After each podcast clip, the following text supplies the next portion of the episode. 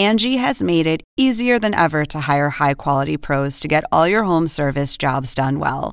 Just bring them your project online or with the Angie app, answer a few questions, and Angie will connect you with local pros who match your specific needs. Or book a service instantly at an upfront price. So join the millions of homeowners who use Angie to care for their homes and get your next home service job done well. Download the free Angie mobile app today or visit Angie.com. That's A N G I.com. At Evernorth Health Services, we believe costs shouldn't get in the way of life changing care, and we're doing everything in our power to make it possible.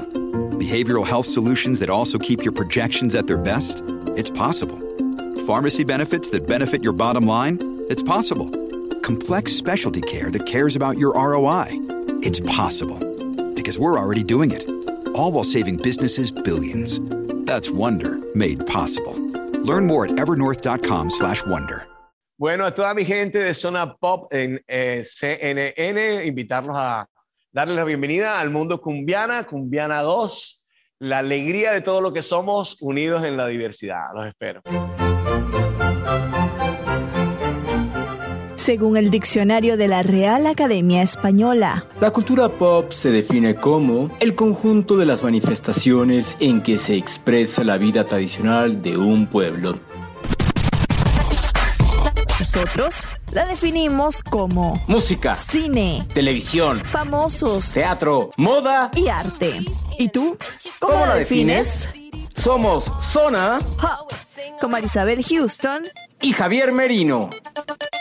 Hola familia de Zona Pop CNN, yo soy Marisabel Houston desde Atlanta. Me encuentran en Twitter en arroba HoustonCNN y en Instagram arroba Marisabel Houston. El podcast lo encuentran como Zona Pop CNN en cualquier plataforma de streaming y bajo ese mismo nombre, como siempre les digo, en las redes sociales principales. Bueno, el episodio del día de hoy ya lo escucharon al inicio con ese saludo especial que les envió Carlos Vives a todos ustedes y es que tuve el honor de conversar con Carlos Vives en torno al lanzamiento de este proyecto que es Cumbiana con un disco que se gestó o que salió, mejor dicho, en el 2020 que cuenta la historia anfibia musical de Colombia, de el Pacífico colombiano y cómo esos cauces de ríos, eh, esas aguas en el Pacífico, en la zona oeste de Colombia, dieron vida a lo que es la cumbia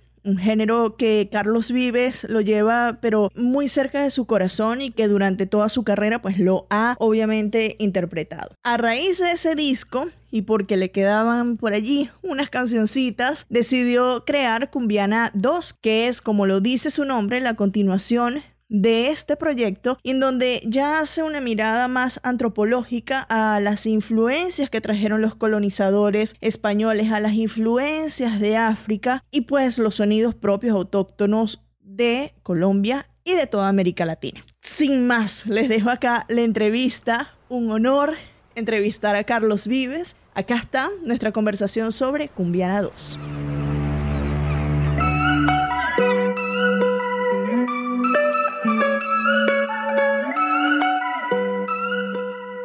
Carlos, es un placer conversar contigo. Para mí, por primera vez, siendo seguidora tuya, he visto muchas entrevistas eh, y obviamente he escuchado mucha de tu música. ¿Cómo estás? Bien, Marisabel, muchas gracias. Qué honor para mí. Gracias. Qué bonito disco, Cumbiana 2. Quiero que, que hablemos primero si este disco yo lo siento así, que es de rendirle tributo no solo a lo que nos presentaste en Cumbiana, la primera parte, sino también a artistas, a sonidos, como por ejemplo el tributo a Shakira, que yo te debo confesar que el video, cuando yo lo vi, me hiciste llorar.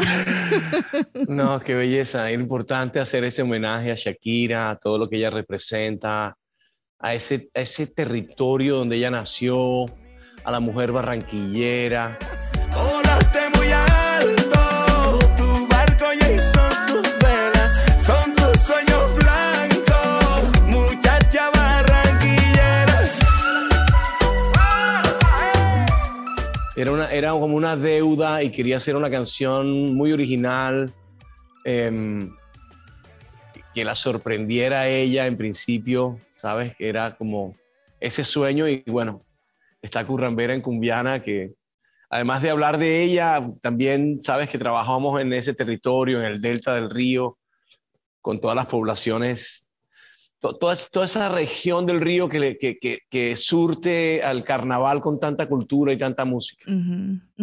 ¿Cómo fue llevar o la evolución natural que te llevó, por ejemplo, la primera parte de Cumbiana a esta segunda parte? ¿no? Porque en la primera parte nos contabas esa historia anfibia eh, de Colombia y esos ritmos que nacen de los ríos, pero en esta segunda parte es la mezcla de esos ritmos con otros y, como ya lo dije, los tributos que haces, por ejemplo, Argentina, Puerto Rico, pero ¿cómo fue esa evolución de ese primer proyecto a este segundo? Claro, eh, eh, el, el, yo, sabíamos que queríamos un volumen 2 de Cumbiana porque se nos, fue, se nos empezaron a quedar canciones, hay como un límite para un álbum, entonces se me empezaron a quedar canciones y tuve la oportunidad en Cumbiana 1 de hablar del origen prehispánico netamente americano de la cumbia, eh, y, hoy Cumbiana 2 me permite contar todo lo que pasó en ese territorio original cuando llega la Nueva Andalucía, la Castilla del Oro, que llega a España con sus tradiciones, con la religión, eh, con su forma de vestir. Y de ahí tomamos muchos de esos elementos para nuestras cumbias y luego llega nuestros hermanos, nuestra madre África de diferentes vertientes. Y cómo todo empieza como a cruzarse, a unirse, a unirse tambores venidos del África con tambores originales de América, eh, instrumentos que llegaban del norte de África, no sabemos si en edades prehispánicas o con la llegada de nuestros ancestros españoles, y ver cómo se empezó a, a mezclar todo. Eso es lo que cuenta Cumbiana 2, y has visto de pronto esa carátula donde está la diosa cumbiana, que es todo el tipo de nuestro mestizaje, de donde se genera toda la música nuestra. Y esa naturaleza de nuestra música tiene que ver con eso. Eso es Cumbiana 2. Y por supuesto empecé, empezaba a hacer canciones y yo decía, esto, esto quiero hacer un homenaje al rock argentino. Eh, no aspiraba a tener a Fito y terminó Fito en la canción, que es un honor para nosotros y una gran felicidad. Que no tiene pasado y fue relegado a compraventa, donde cada quien va por su cuenta. Es un mundo cansado, ya casi desfondado, de pergaminos y apariencias. Y lo mismo estaba haciendo una canción muy playera de este cumbiana y pensaba en Puerto Rico, pensaba en Puerto Rico y decía, no, esto a Pedro Capó seguramente le va a encantar. Soy como un arhuaco haciendo pagamento. Pago por la dicha de verte sonriendo. Pago por tu falda cuando sopla el viento. Pago porque aleja todos mis lamentos. Por esa ternura cuando te contemplo. Y bueno, entonces ya envía uno la canción y le devuelven a uno pues la canción definitiva, porque al final es como esos matrimonios allí. Eh, y, así, así hicimos con Dred Marai, con nuestra guitarra enamorada.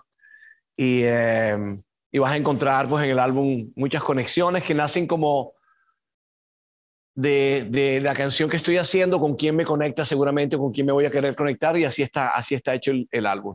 Quiero hacer una mención especial, yo siendo venezolana, a la canción Patria, porque eso es un, un, sonido que nos une, el joropo llanero, a Venezuela y a Colombia, entre otras muchas, eh, otros sonidos y otras muchas cosas, ¿no? Pero yo creo que los venezolanos, sobre todo del llano, se van a conectar muchísimo con esta canción porque también a nosotros nos recuerda a nuestro país. Con la verdad de un niño, la claridad del alba, con mi verso sencillo quiero cantarle a mi patria, porque le debo... Total, total, pero total, porque... Um, sí, nosotros hicimos una frontera y unos quedamos a un lado y los primos quedaron al otro y pues, donde estudies el territorio que nos une, eh, va, va, vamos a encontrar a unos y a otro lado este, los mismos.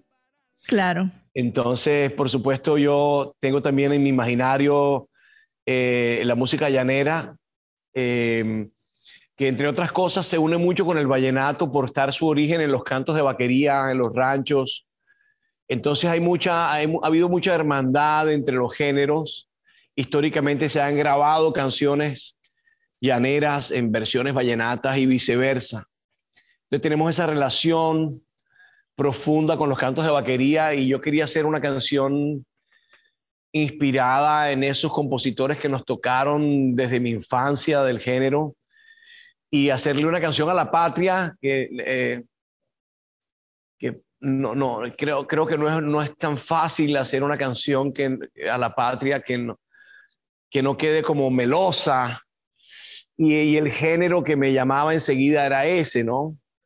Era ese sonido. Eh, está en el 4 un gran amigo que se llama Luis Pino, gran músico venezolano, que toca el 4 en Patria este, y un artista también em, em, del Casanare, el maestro Mérida, que hace un verso, y el Cholo Valderrama, que también es uno de los artistas que en ambos territorios tiene mucho cariño, mucho éxito.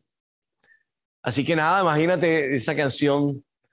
Y ustedes saben que siempre nos llevamos, a, mi gente de Venezuela siempre está en, mis canciones, en mis pensamientos, ¿sabes? Yo vivo muy agradecido eh, por, por, por, ayudarme a descubrir todo lo que somos, la relación que tenemos tan íntima como hermanos. Para mí ha sido, no solamente por, por decir que yo siento que tengo yo un público venezolano que me quiere mucho, sino porque lo que aprende uno a entender uno quién es, cuando uno llega a Venezuela y viaja y tiene la suerte de cantar en todas partes, porque me pasó como en España, en Venezuela cantábamos en todas partes, en España cantábamos en todas partes, era algo, y, eh, y en ese ir y venir, bueno, aprende uno mucho y a entender, a entender todo lo que somos, ¿no?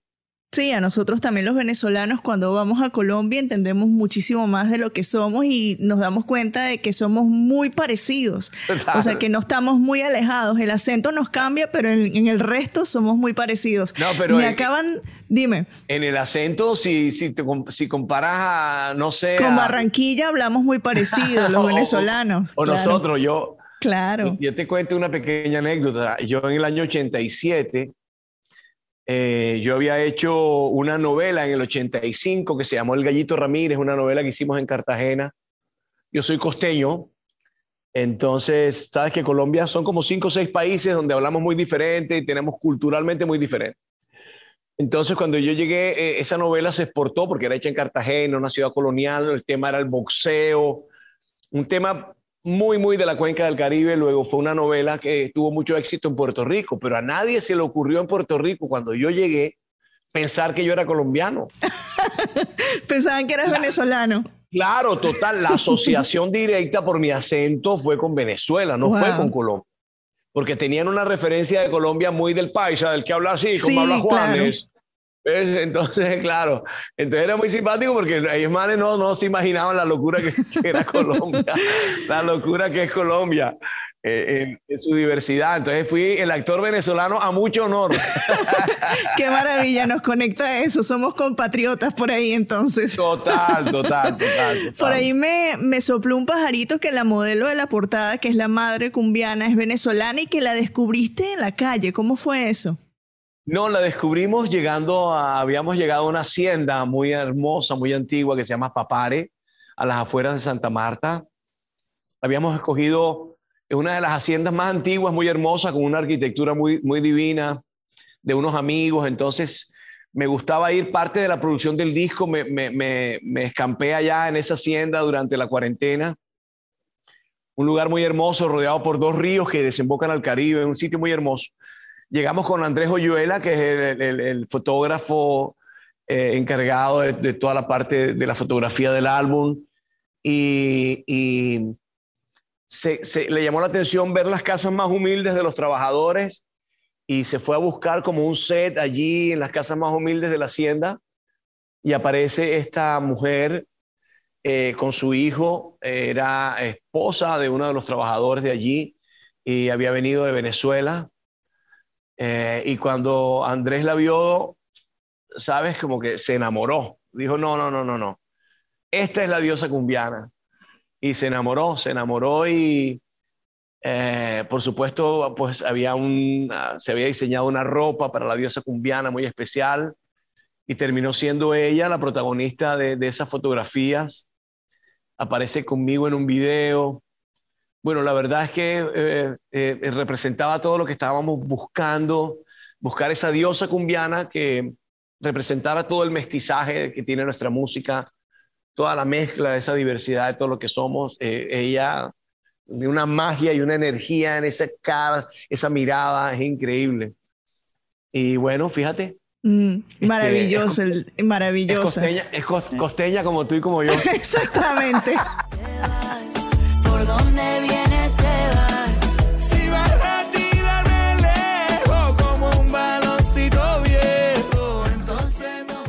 Los artistas que son los mega, mega, mega, mega artistas con años, trayectoria inigualable, son los más sencillos. Qué espectacular esta conversación con Carlos Vives y ya saben, vayan a escuchar Cumbiana 2 que está disponible ya en cualquier plataforma de streaming. Esa es al menos mi recomendación de la semana, que vayan a escuchar Cumbiana 2 y vayan a disfrutar de cada una de las canciones porque quizás a ustedes les remueva un sentimiento o les traiga un recuerdo, así que disfrútenla como lo creó Carlos, que es para eso, para que disfrutemos, para que rindamos honor a la música que nos formó, que está en nuestra sangre y dense el tiempo de disfrutar de un disco de inicio a fin. Ya yo sé que en una oportunidad pasada ya les había recomendado Cumbiana 2, pero es que es una producción maravillosa. Yo soy Marisa Bay Houston desde Atlanta, me encuentran en Twitter en arroba HoustonCNN y en Instagram arroba Marisa Bay Houston el podcast, como suena Pop CNN en todas partes. Chao.